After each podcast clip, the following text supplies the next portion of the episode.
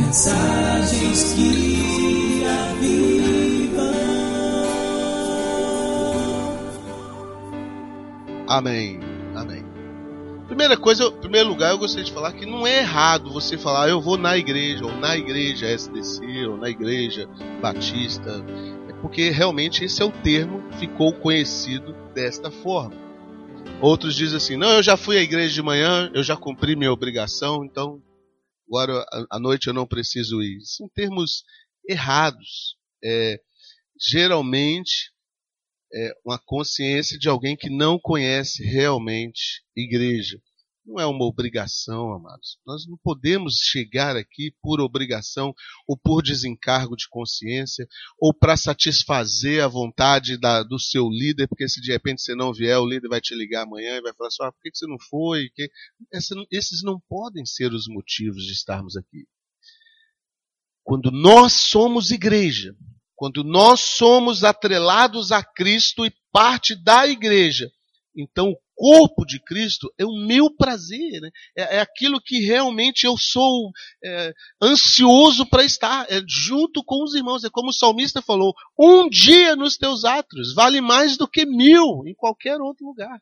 A, a minha alma anseia, como a corça anseia pelas águas.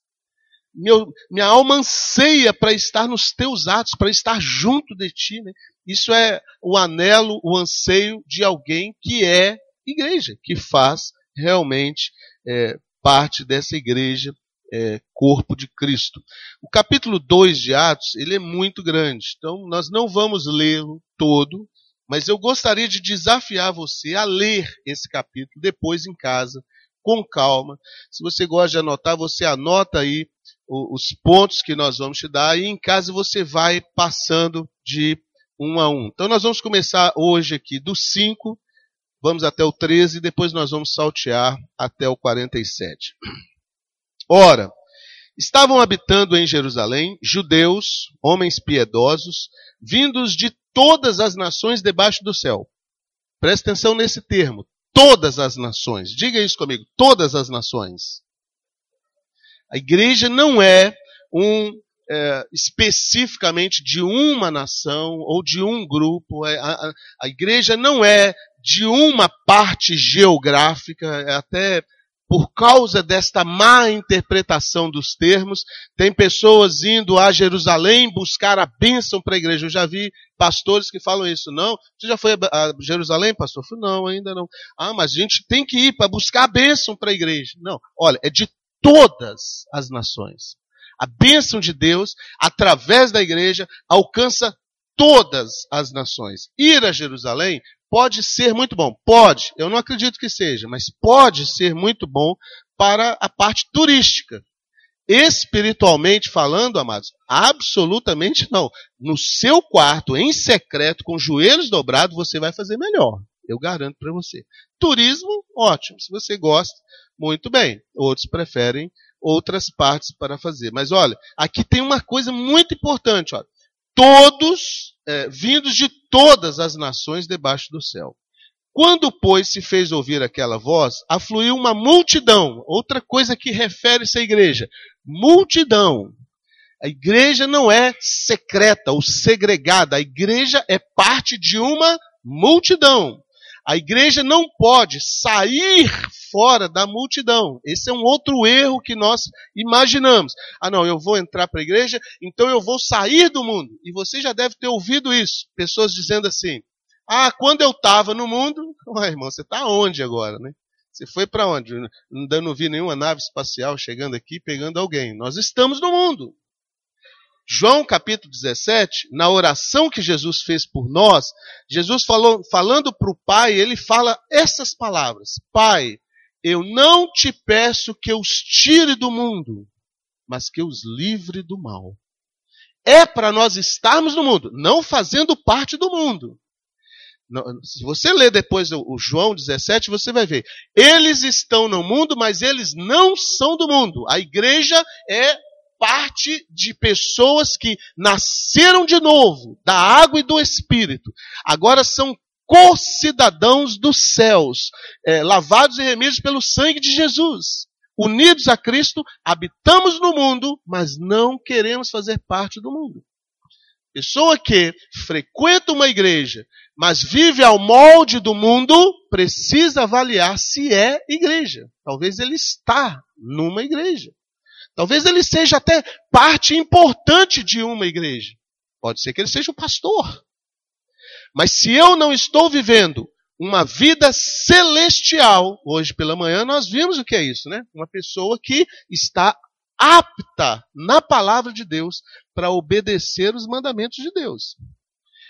Estamos no mundo e por um tempo a igreja errou nesse sentido que foi até a, a fundação dos monastérios, é, os eremitas, pessoas, quando elas entravam para uma ordem, existiam ordens religiosas muito rígidas, essas pessoas se enclausuravam, geralmente em altos de montanhas, lugares de difícil acesso, e passavam o resto das suas vidas lá, fazendo orações, fazendo jejuns prolongados e vivendo uma vida segregada. Isso não é igreja, meu amado. Apesar de que, se você olhar assim, parece que essas pessoas estão dando a vida para a igreja, mas isso não é, é uma contradição de termos. Porque, olha, a igreja nasce na multidão. Você está trabalhando, Deus quer que você seja igreja lá aonde você está trabalhando. Ah, pastor, mas aonde eu trabalho não dá para eu continuar. Então, sai fora de lá. É melhor você depender de Deus do que depender do trabalho que você está fazendo, se realmente lá você não pode ser igreja. Eu discipulava uma vez um, um senhor, um chefe de família, e ele falou isso para mim, pastor. Eu nem era pastor na época. Ele falou assim, irmão, enquanto eu estiver trabalhando neste emprego, eu não posso ser crente. Até onde eu sei, esse homem ainda não é crente. Ele continua trabalhando no mesmo lugar. Então o que, que acontece? Se você é, é impedido de ser igreja no lugar aonde você mora, muda de lá. Se você é impedido de ser igreja no lugar aonde você trabalha, sai fora de lá. Mas eu preciso ser representante legal de Cristo onde quer que eu for. Eu não vou me é, privar de determinados lugares ou de determinadas pessoas, mas eu não vou me deixar influenciar por nenhuma delas. Eu vou influenciar, eu não vou ser influenciado. São termos muito diferente. Então, verso 6. Quando se fez ouvir aquela voz, afluiu a multidão, que se possuiu de perplexidade, porquanto cada um os ouvia falar na sua própria língua. Estavam, pois, atônitos e se admiravam, dizendo: Vede, não são porventura galileus todos esses que aí estão falando? E como os ouvimos falar, cada um em sua própria língua materna? Somos, e aqui ele dá uma lista de 16 nações, pelo menos: partos, é, medos, elamitas, naturais da Mesopotâmia, Judéia, Capadócia, Ponto e Ásia, da Frígia, da Panfilha, do Egito e das regiões da Líbia, nas imediações de Cirene, e romanos que aqui residem, tanto judeus como prosélitos, cretenses e arábios. Como os ouvimos falar em nossas próprias línguas as grandezas de Deus? Todos atônicos e perplexos interpelavam um ao outro. O que quer dizer isso? Isso aqui é outro termo que caracteriza a igreja. Ela está no meio de todo mundo, mas ela tem uma língua universal. A linguagem da igreja é a linguagem do amor. E amor é uma linguagem universal. Ela é plena. Se você mora na Argentina, se você mora no Brasil, se você mora na Grécia, se você mora no Oriente Médio, onde quer que você for, a linguagem do amor é a mesma. A lei de Deus é a mesma para cretenses, para arábios, para judeus, para brasileiros, para quem quer que seja. Não tem uma coisa de dizendo assim, não, pastor, o lugar que eu venho, eu venho de um lugar no Nordeste muito difícil e lá a cultura é diferente. A cultura de Deus é a mesma. Não, pastor, olha, eu vivi um tempo na África e lá tem umas tribos zulus e, e lá os costumes são diferentes. Não dá para viver a Bíblia. Não tem como isso. É impossível. Porque todos, 16 nações pelo menos, estavam presentes aqui. Todos ouviram os apóstolos, que eram judeus, falarem nas suas próprias línguas. Glória a Deus, meu amado. Aleluia. Por que, que o nosso irmão Diego está lá fazendo um curso de linguística para traduzir a Bíblia para os, os indígenas? E por que, que nós, igreja, estamos do lado de cá orando por ele, incentivando ele e ah, sustentando ele na graça e na oração?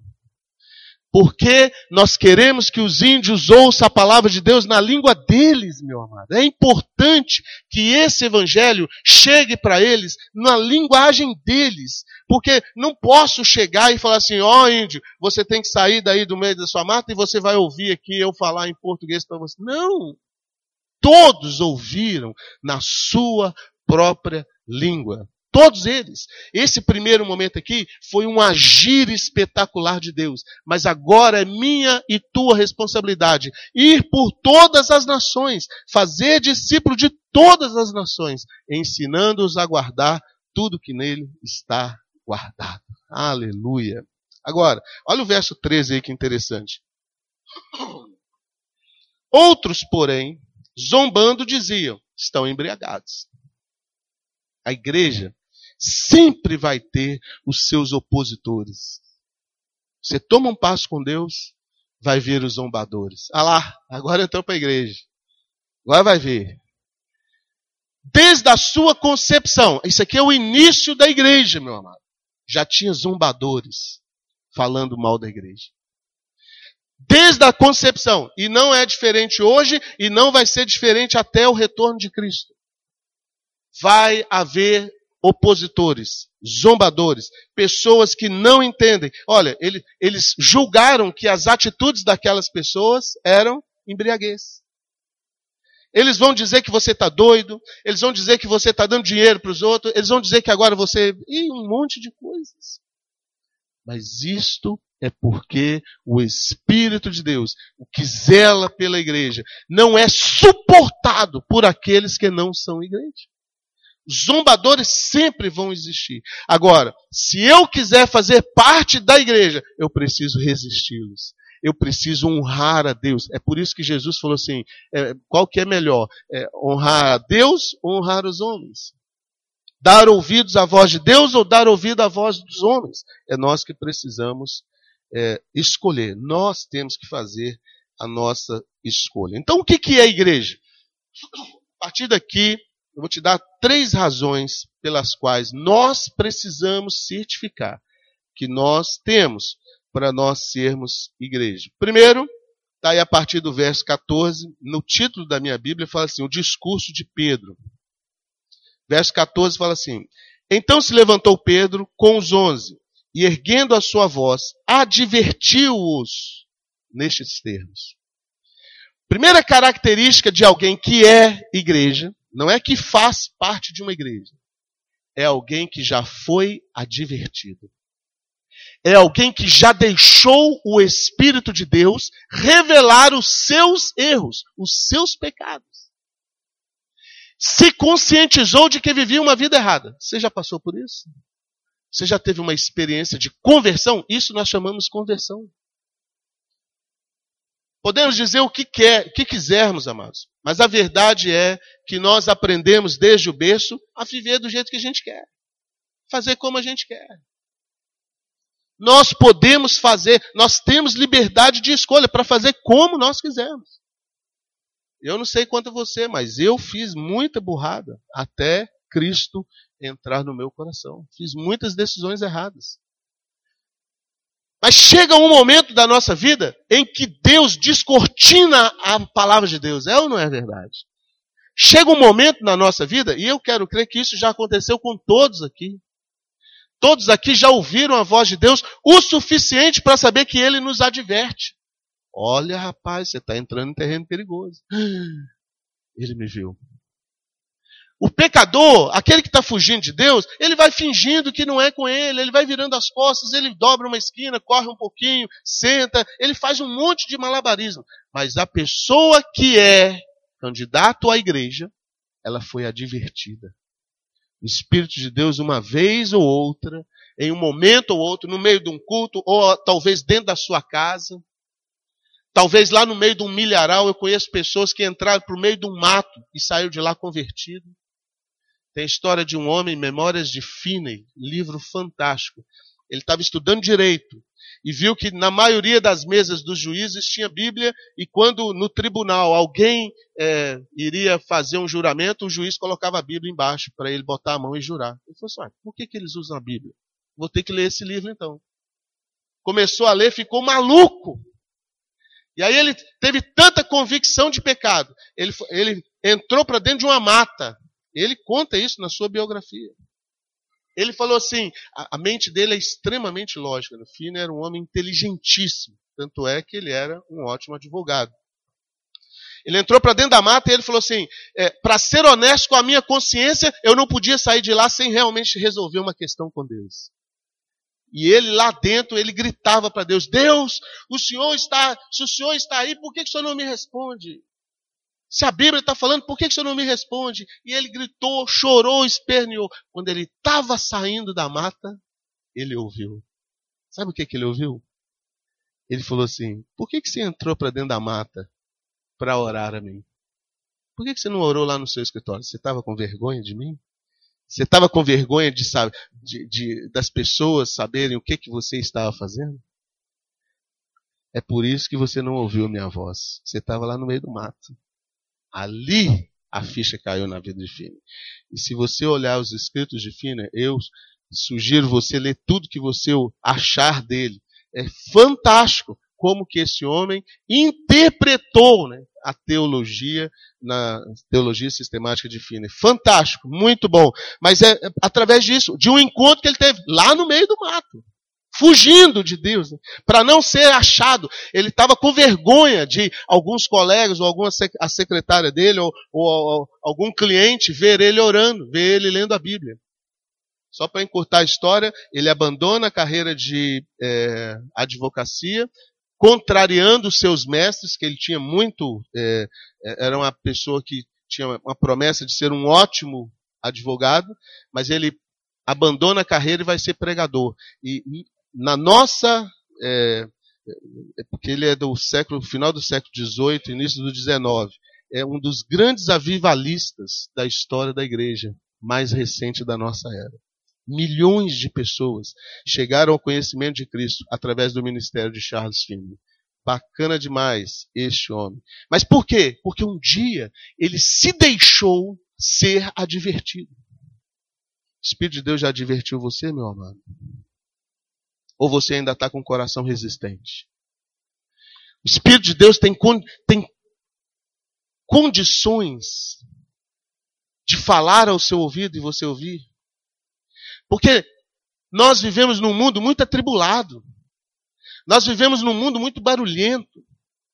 Você vai sair daqui e tudo que eu disse para você aqui vai se misturar no meio de um monte de outras coisas que você vai fazer até o final dessa noite ainda. Pode ser que amanhã de manhã você não se lembre nada do que você está ouvindo aqui. Pode ser que aquilo que eu estou falando para você aqui, que na hora aí no seu coração você está falando assim, não é verdade, não, eu preciso parar para fazer isso. Pode ser que amanhã você não se lembre mais disso. Por isso que eu quero desafiar você a fazer isso agora. Se realmente o Espírito de Deus não está conseguindo bater aí no seu coração, não está conseguindo falar ainda, fala para ele, Senhor, amolece meu coração. Você lembra, semana passada eu falei aqui sobre as sementes que foram é, jogadas, umas ao, à beira do caminho, outras foram jogadas na pedra, outras foram jogadas em terreno bom. E tem muita semente sendo comida de pássaros ou sendo queimada pelo sol, porque não acha lugar para estender raízes. E é por causa disso aqui, olha, Pedro levantou a voz, erguendo a voz, ele começou a pregar o evangelho e advertiu aquela multidão. Primeiro passo para nós sermos igreja, não é para nós fazermos parte de uma igreja. É nós deixarmos sermos advertidos. Eu confesso para você, meu amado, que se tem uma grande frustração pastoral pelo menos que eu acho, é isso. A quantidade de pessoas na nossa geração que não se deixa advertir. a quantidade de pessoas que fazem parte da igreja, mas que quando você chega para dar um conselho, para livrar a alma deles, eles vão para outro ministério. Não gostei do que o pastor falou comigo. O que, que ele está achando que eu sou? A Bíblia fala para nós fazermos isso. Um ao outro é para nós olharmos uns pelos outros, vigiarmos pelos outros. Eu não faço isso porque eu sou pastor, não, amados. Eu amo aqueles que fazem isso comigo. Ô, Sandro, faz diferente. Vai ser melhor para você. Mas nós estamos carentes hoje em dia de pessoas, homens e mulheres, que se deixam advertir. Em muitos casos, se você fala assim, olha, eu gostaria de conversar com você, vamos encontrar um dia. Você nunca mais vê a pessoa. Sumiu, desapareceu. Fazem parte desde que não sejam incomodadas. Se você for falar, olha, você não pode tratar sua esposa desse jeito, você nunca mais vê a pessoa.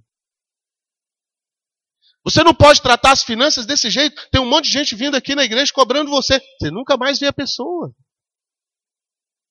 Sabe por quê, meu amado? Porque não quer ser advertido. E a igreja do Senhor Jesus Cristo são, é, é, parte de todas as nações, de todas as línguas, de todos os povos, mas pessoas que se deixaram advertir. Pessoas que foram transformadas, porque um dia ouviram a voz do Espírito e se deram conta: eu estou fazendo errado, eu não posso fazer desse jeito. Nós trabalhamos com discipulado. De fato, eu creio que a igreja forte é na área do discipulado. Mas o discipulado, nós temos aí um, umas folhinhas que a gente dá, senta com a pessoa e vai fazendo. Aquilo ali é só um gancho. O discípulo, se você quer ser discípulo de Jesus Cristo, consiga um discipulador para você na igreja. Não é o discipulador que tem que chegar para mim e falar assim: olha, você quer estudar a Bíblia comigo? É o discípulo que deve procurar. Olha aqui, olha. Ache entre o povo de Deus homens idôneos.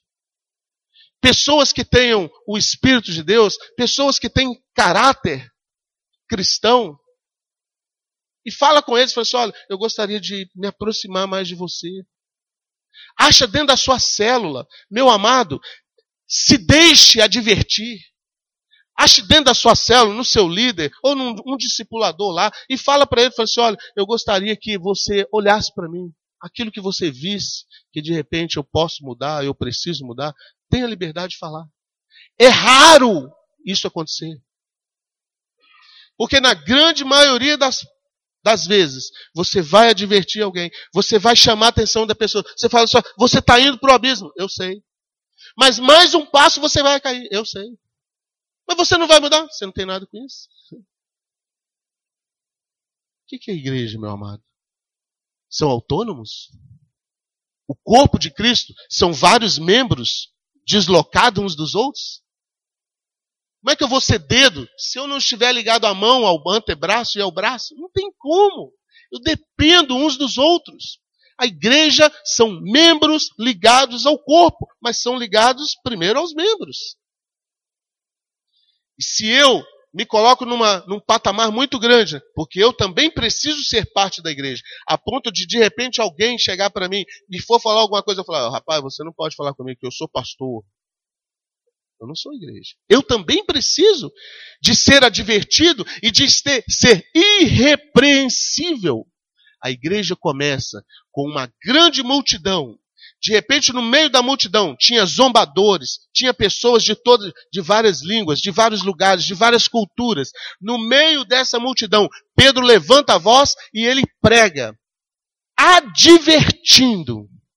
Se você olhar aqui o discurso de Pedro, foi pancada. Depois você lê com calma. Em um determinado momento ele fala assim: A esse Jesus que vocês crucificaram, foi ele que fez isso. Aí você vai me dizer assim, pastor não está pregando muito, está pegando só para mim. Acho que ele sabe dos meus problemas e vai falar. Não, meu amado. Deixe o Espírito de Deus advertir você. Pelo contrário. Não fica pensando que de repente eu sei alguma coisa de você, não. Se realmente tem alguma coisa para eu saber, venha e me fale. Pastor, estou precisando de ajuda. Olha, eu gostaria que o senhor me ajudasse nessa área aqui. E nós vamos juntos, porque eu também tenho problemas. E eu também busco os meus discipuladores que me ajudam. Tenho aqui na igreja homens dos quais eu ando com eles e do quais nós oramos uns pelos outros, e eu tenho na missão homens dos quais eu amo e dos quais eu estou junto deles, e vez por outra nós estamos conversando. Todo mundo precisa de discipulador. Não tem ninguém na igreja do Senhor Jesus, não tem ninguém isolado, não, meu amado. Então, se você quiser fazer parte da igreja, deixa se advertir. Chegue para alguém e comece a falar. Lógico, escolha bem com quem você vai falar. Agora, na maioria das vezes, você chama pessoas para de repente conversar, eles não falam. Depois vai lá na manicure e fala para manicure. Não estou dizendo que é manicure, pejorizando a, a, profissão. Mas às vezes a pessoa não tem nada a ver com Deus, irmãos. E você vai lá e conta seus problemas conjugais para ele. Pessoa não está andando com Deus. Você vai lá e chora no ombro dele. Sabe o que vai acontecer? Vai se transformar um inimigo para você e ainda vai difamar a igreja do Senhor Jesus Cristo. A igreja começa com pessoas saídas da multidão, mas que se deixaram advertir. Segundo, a partir do verso 37 aí, ó.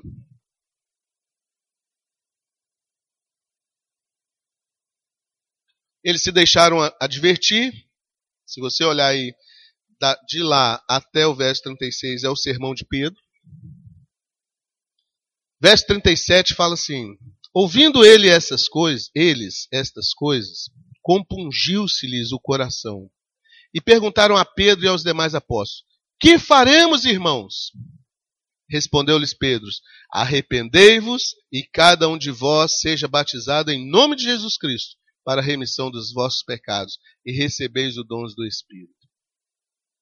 Segunda característica de alguém que é igreja é que ao ser advertido, arrependeu-se e se submeteu ao batismo. Nós vamos ter batismo agora, final do mês que vem. Não quer dizer que você, ao descer as águas, você está fazendo parte da igreja. Aquilo ali é um simbolismo. Nós usamos para você fazer parte desta igreja. Mas para fazer parte da igreja de Cristo, você precisa ter arrependido confessado seus pecados a Cristo, e aí desce as águas. Batismo, meu amado, é importantíssimo para que a igreja nasça em mim. Porque eu posso chegar a ser batizado. Teve uma vez, eu, eu, a gente estava aconselhando um casal. Eles viviam maritalmente há 14 anos. Tinha uma filha de 13. Não eram casados. E aí a moça tinha um dom para música muito boa, a senhora, e o, o, o, rapaz tinha umas economias, ele escreveu umas letras de música e eles gravaram um CD. Quando estava começando esse negócio de CD, realmente ele fez um investimento muito alto. E ele fez um álbum de CD muito bonito, músicas de autoria dele e ela cantando, músicas evangélicas. E ele me falava que estava gravando aquilo, eu acompanhando tudo. No final, quando já estava para chegarem os CDs, eu perguntei a ele, falei assim, mas você vai vender esses CDs aonde? Não, nós vamos nas igrejas. Tal. Falei, que legal, que bacana. Se o pastor perguntar para você, é sua esposa, você vai falar o que para ele? Aí ele, ah, minha mulher. Não, mas é esposa? Por que você não casa com ela? Aí ele falou para mim assim, ele falou assim, é, para casar tem que é, é uma decisão muito séria, você tem que ter muita certeza do que você está fazendo. Eu falei, 14 anos, não deu para ter certeza ainda não? Você está esperando mais o que, meu amor? Ele falou assim, não, pastor, eu quero me batizar, porque eu voltei. Olha o argumento dele. Eu preciso me batizar para eu entrar nas igrejas, porque se, se eles me perguntarem se eu sou batizado, eu não sou. Eu falei assim, mas para você batizar você tem que casar. Aí ele usou esse argumento comigo. Mas para casar tem que tomar cuidado, porque é uma decisão muito séria. Eu falei, amigo, você está fazendo um CD evangélico, você está pleiteando entrar dentro de igrejas evangélicas para vender CDs evangélicos, mas você não tem nada. Você está longe da realidade mal interpretou o que é a igreja. Você está vendo? Eu preciso ser batizado. O que é ser batizado, meu amado? Lógico que o critério para nós batizarmos aqui pode ser maquiado, pode ser bulado, mas batizado no Espírito não, Não tem como não. Não tem como mentir para o Espírito. E para eu ser batizado no Espírito, eu preciso ter me arrependido. Ou, ao ouvir a advertência do Espírito, eu tenho que ter o, o meu coração quebrantado. Confessar os meus pecados e abandonar os pecados. Aí eu sou batizado. Aí nasce a igreja. Quem é a igreja? É aqueles que, advertido, se arrependeram. Ao se arrepender, confessaram os pecados e abandonaram os pecados e estão vivendo novidade de vida. Você já arrependeu dos seus pecados? Pode fazer isso hoje. Você pode convidar o Espírito de Deus hoje para habitar no seu coração. Você pode sair daqui uma pessoa diferente.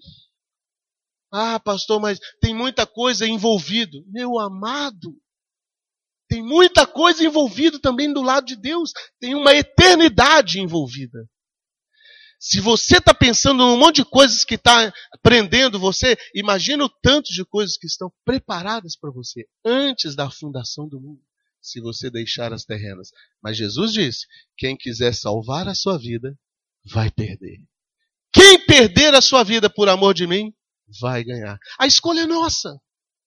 A igreja é parte daquelas pessoas que, uma vez advertida, arrependeram dos seus pecados, confessaram seus pecados a Cristo, passaram pelo batismo e agora estão vivendo como igreja. Viu aí? Três mil foram batizados naquela hora. A pergunta deles, talvez seja a pergunta de muitos aqui, ó. Que, que nós vamos fazer, irmãos? Quando ouviram o discurso de Pedro, aquelas pessoas vindas de diversas religiões perguntaram para os apóstolos: o que, que nós vamos fazer, irmãos? Arrepende, seja batizado. Não saia daqui, meu amado, sem ter certeza, convicção de que você não vai viver mais por você mesmo, você quer viver para o Espírito de Deus. Pastor Larry, um homem que eu respeito muito, servo de Deus, ele tem uma uma fala na sua pregação muito legal, que ele fala assim: tem muitas pessoas que abandonaram aqueles pecados grandes, aqueles pecados grossos, mas ficam com aqueles pequenininhos, como se fosse um bichinho de estimação. Trata o pecado como se fosse um bichinho de estimação. Põe lá no cantinho da cama. Vez por outro, vai lá, passa a mãozinha na cabeça. Coloca um pratinho de ração fica alimentando aquele pecado. Os grandões, aqueles monstros que aterrorizavam, já abandonou. E quando as pessoas perguntam, você é a igreja? Ele mostra, ele aponta para aqueles grandes. Não, já parei de fumar, já parei de vender drogas, eu já parei disso, já parei aquilo. Já me batizei. Mas e aqueles lá pequenininhos? Pecado faz mal, mas não importa se ele é pequeno, médio, grande, de fato não tem tamanho pessoa que é parte da igreja, ao ser advertido, confessou e abandonou o pecado. É como os irmãos disseram aqui, irmãos, o que nós precisamos fazer? Arrepende, abandona isso. De fato, o mundo não tem nada para nos oferecer, a não ser a morte. Terceiro e último. Primeiro é ser advertido, segundo é batizar, né? que aí você precisa realmente abrir o seu coração, deixar o Espírito de Deus entrar lá. Mas terceiro, o que, que é a igreja? A partir do verso 42 aí, ó, como viviam os convertidos? E perseveravam na doutrina dos apóstolos, na comunhão e no partir do pão e nas orações. O que, que é a igreja?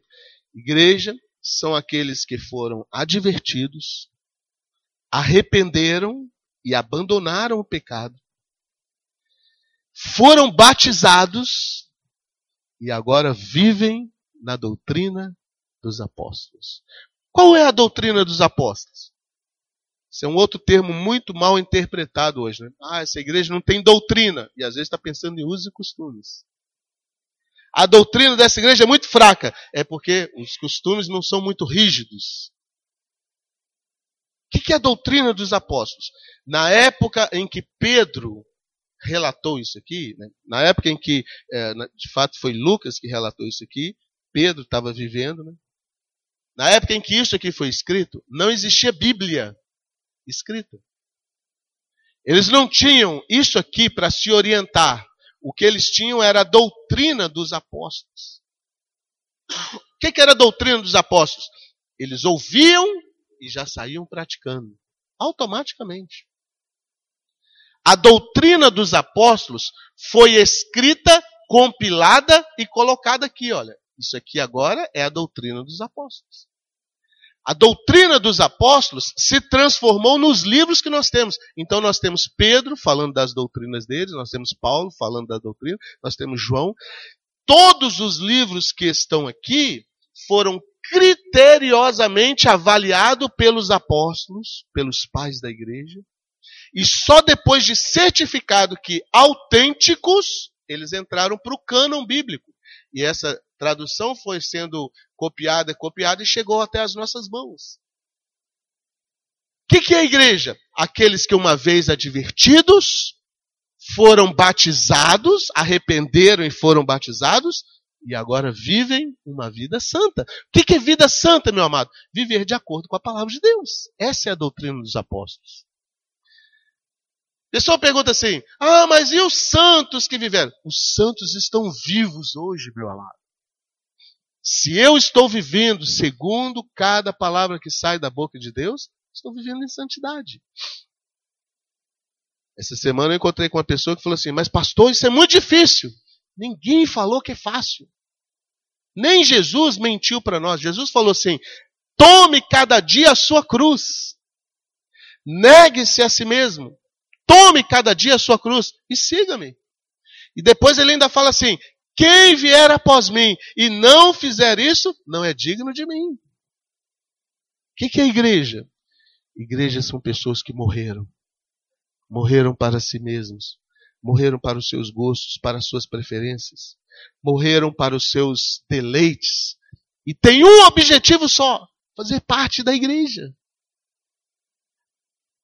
Confessar o pecado, meu amado uns aos outros e viver unânimes. Olha só, perseveraram na doutrina dos apóstolos, na comunhão. O que, é comunhão? Uma vez que eu estou vivendo a doutrina dos apóstolos e eu me deparo com irmãos que também estão fazendo a mesma decisão. Comunhão. Que comunhão tem a luz com as trevas? Que comunhão pode ter alguém que está vivendo na doutrina dos apóstolos com alguém que está preferindo coisas que são contrárias à doutrina do apóstolo? Problema, o termo igreja ficou tão pejorativo porque isso, pessoas querem viver de um jeito e fazer parte da igreja. E quanto mais afamada a igreja for, né, quanto maior for o ministério do pregador, não, eu sou parte da igreja, fulano de tal. Puxa, parece que é. Mas você é parte da igreja de Cristo? Porque eu posso ser parte dessa, daquela e daquela outra igreja. Mas a igreja que vai subir é a igreja imaculada, corpo do Senhor Jesus Cristo, meu amado. Ser é parte dela. Para eu ser parte dela, eu preciso viver na doutrina dos apóstolos. Eu preciso viver na comunhão com os irmãos. Pessoas que não cultivam comunhão com a igreja, com o corpo de Cristo que não cultiva comunhão entre os irmãos, está precisando aprender o que é a igreja. Pessoas que têm resistências com algumas pessoas, que não pode ir lugar tal, lugar tal, lugar tal, porque tem resistência. Minha esposa, a família dela, mora num conjunto de condomínio no Rio de Janeiro. Tem vários familiares que moram no mesmo condomínio. São vários prédios, vários apartamentos. Alguns são crentes. Mas você acredita que entre eles, eles têm assim, porque são vários blocos de apartamento e você tanto pode sair na portaria passando por aqui, ou passando por ali, ou passando. Tem gente que dá a volta para não passar na porta do outro. Não, porque eu não quero encontrar com ele lá, não. Porque como é que pode isso? Eu não quero olhar para ele, não. E sabe de uma coisa, meu amado? Se eu não tenho comunhão com os santos, se tem alguma coisa que me impede, eu preciso resolver isso o mais rápido possível. A Bíblia fala isso, né? Se ao trazer a minha oferta ao Senhor, eu me lembrar que alguém, que alguém tem algo contra mim, não é eu contra a pessoa, não. A gente fala assim, mas vem cá, por que você não está falando? Não, eu, de minha parte, está tudo bem. Mas a Bíblia não está falando isso. A Bíblia fala que mesmo se alguém tem algo contra mim, é para eu deixar a minha oferta aqui e eu ir lá e consertar com aquela pessoa. E se a pessoa não quiser consertar, eu tenho que ir e fazer a minha parte. Comunhão, meu amado. No partir do pão. O que era o partir do pão? Eles tinham tudo em comum.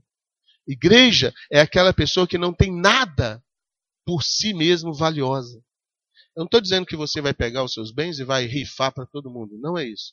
Ou que você vai abrir as portas da sua casa e fazer uma fila de mendigo para você alimentar. Não é isso. Mas, igreja, aquilo que é meu é do reino. Partir do pão aqui quer dizer que nós vamos olhar para as necessidades de todos. É lógico que você nem sempre a necessidade do, da pessoa é o pão. Talvez ele está precisando de trabalho, mas você vai auxiliar. Talvez o que ele está precisando não é de um sim, é de um não. E você tem que dar. Essa semana fizeram uma, esses programas sensacionalistas de TV, né? Esse negócio é. Colocaram um, um rapaz até boa aparência pedindo na rua para falar assim: olha como que as pessoas têm preconceito.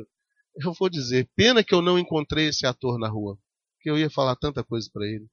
Porque um rapaz ele chega e ele chega mal educadamente pedindo coisas de comer em lanchonetes. E quando as pessoas não dão, depois as pessoas falam: olha lá, tá vendo como é que são preconceituosos? Isso não é preconceito, meu amado.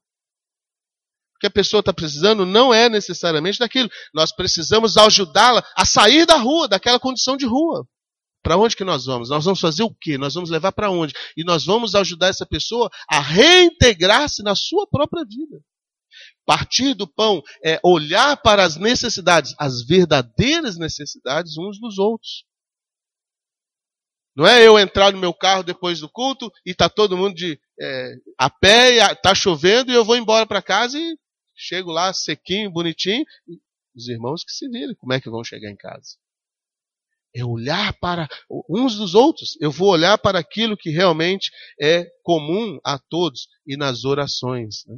orando uns pelos outros para que o Espírito de Deus nos ajude. Nós vamos assistir um videozinho curto é, falando sobre isso que nós estamos fazendo. E logo depois nós vamos orar.